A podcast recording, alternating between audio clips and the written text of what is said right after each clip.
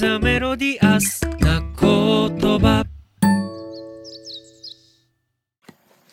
はい、どうも、えー、リスラジオです。今日もお届けしますのは、リス編集長の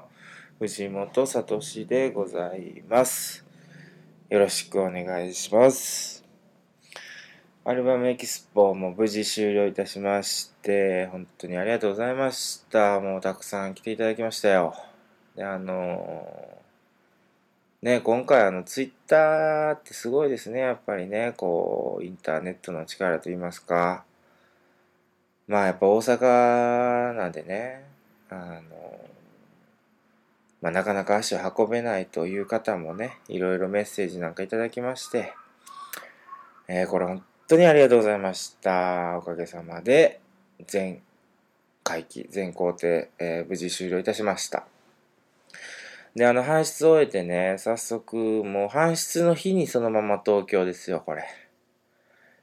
でも、何の行き着く島もなくという状態で、また車に乗り込み東京行ってですね。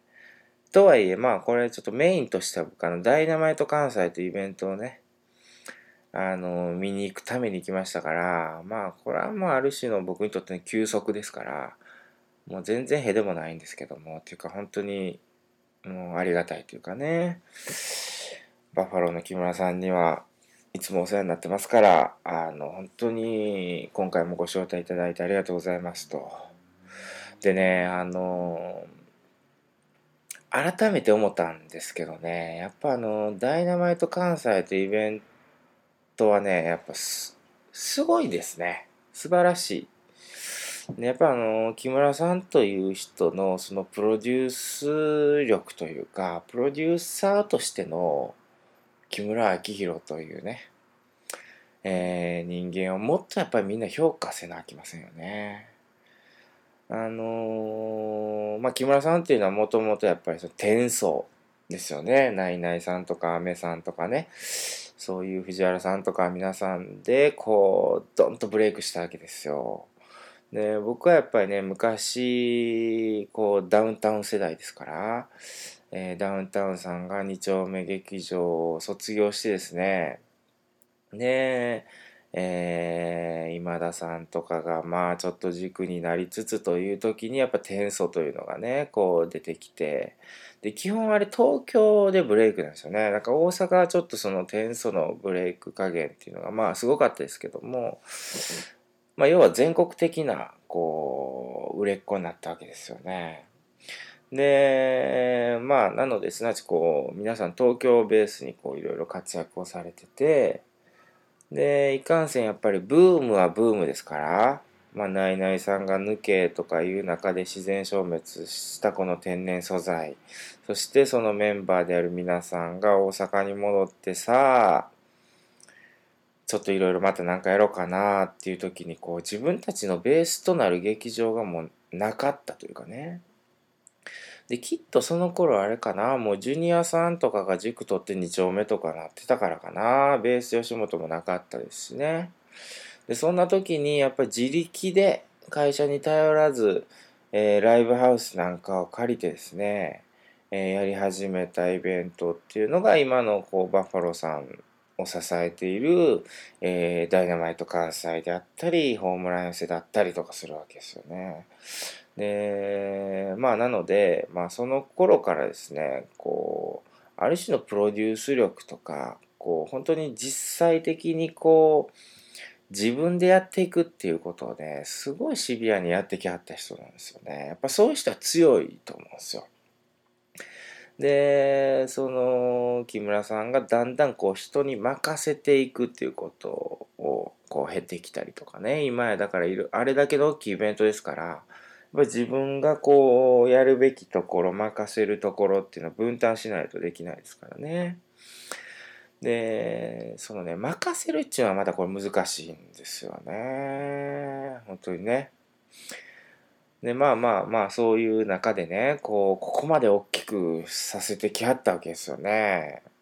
ね、ダイナマイト関西大阪で府立体育館員4000人とかね、もうチケット10分15分で速乾するぐらいのイベントですから、ね、やっぱそういう風な大きなイベントに育ててきはったと。で、やっぱりダイナマイト関西っていうのはこう演出力っていうのはすごいんですよね。で、当然そのルーツっていうのはね、こう、いわゆる格闘技の世界にあるわけですけども、それをやっぱこの笑いの世界に持ってきはったっていうのはすごいわけですよ。で、なので、まあ、こう、滑らない話での、こう、芸人さんの登場のあの演出であったりとか、まあ、今の一本グランプリとかですか、ああいうものにつながるそのルーツの部分っていうのは、あれ、間違いなく木村さんが作ったわけですよね。ダイナマイト関西として。まあ、だからこそ、その、芸人さんたちの中では、やっぱり D カーに出たいと。いうね、まあ、今回もすごいこう勢いあったこうオードリーの若林さんとかね。まあそういうその東京ベースの芸人さんですらやっぱ出たいと思わせるそのイベントに仕上がってるわけですよね。でねやっぱそういうものをこう改めて見ててですね。やっぱりね自分自身のこう編集というスタンスの中にこの木村さんイズムっていうのがやっぱり生きとんなということを僕改めて自覚してしまいましたね。あのー、なんて言うんでしょうね。えー、例えばいわゆるこう今回で言うとですね、まあ、各大会のチャンピオンが集まるような、えー、すごいビッグトーナメントやったわけです。そうするとこう対戦カードとかはこうプロデューサーである木村さんがいろいろ決めれるわけですよね。でまあそんな時にこうやっぱりこうなんですかねこう対戦カード見るだけでこうすごいワクワクする感じ。あこの人とこの人が戦うんやとかね因縁対決とかね当然これもやっぱりその馬場猪木的なそのねやっぱりその格闘技のプロレスとかのああいう世界にルーツがあると分かっていながらもやっぱりそのね笑いの世界にそういうのを持ち込んでそのフィールドの中でいろいろやってある木村さんっていうのはすごいなと思うんです。で僕はあのリスという雑誌をですねあのリトルマーというとこから出させてもらったんですけどねまあその縁っていうのは僕は昔小説家になりたかった時にそのリトルマーっていうえー、出版社、まあ、リトル・モアってそのままのそのフラッグ誌を出してあったんですよね。いわゆる文芸誌ですよ。今、なんとなく文芸誌ラッシュな感じがありますけど、まあ本当にその、今は真夜中っていうのをね、また出してありますけども、そのルーツともいえるリトル・モアというところで、えー、新人賞の募集があって、そこに応募して僕、佳作をいただいたんですね。でまあそういうところからの縁があるんですけどなんで僕リトル・マーっていう文芸誌に自分が、えー、応募しようと思ったかっていうのはやっぱりねそのある種の一種格闘技やったんですねリトル・マーっていうのは。えー、もともとその今のリトル・マーの社長である孫さんが、まあ、映画畑の人であったっていうこともあるんですけどいわゆるその映画の業界の人たちがその文芸誌というかねその言葉の世界にでいろいろこう表現をしてたんですよ。もしくはそれこそその浅田忠信君とかが絵を描いてるとかそのまあ本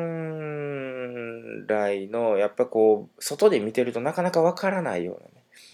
まあ、内側でごくすごい身近で接しているからこそ見えてくるものを表舞台に出していくっていう、まあ、そういう手法というのがそのリトルモアに溢れてたんですよね。でなのですなわちこのダイナマイト関西とかでも例えば論文の量産が大喜利強いとかっていうのはあんまり分かんないわけですよね。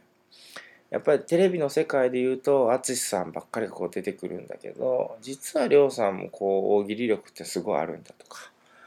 なのでそういうこうちゃんとマッチングしてあるとかね。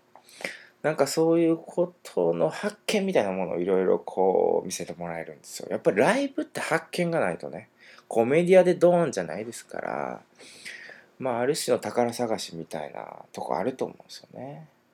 やっぱそういうところをやっぱり自分もこう編集それがイベントであれ本作りであれねこうやっぱりどっかベースとしてそういう驚きみたいなものを世間に与えたいなとか発見とか、まあ、そういうことを思てるなというのをねなんか改めて感じましたね。あの倉本光伝というのをリスで連載してたんですけど、まあ、それも倉本さんの番組を見て僕はアホになりましたというふうに公言している田中克樹さんこの指定コンビみたいなものをつなげたい、えー、一緒に何かクリエーションしてほしい、まあ、そういう思いをこう世間に出したみたいなとこあるんですよね。なんかそんなことをね今回アルバムエキスポでもいろいろイベントをやりましたよ。その真帆ちゃんとヨーロッパ企画であったりとかね。いろいろやっぱそういうようなことを今後もねやっぱやっていかなあかんなと。そういうふうに思った次第です。今日はなんかタラタラと喋ってしまいましたが、ちょっと長引いているので今日はこの辺でさようなら。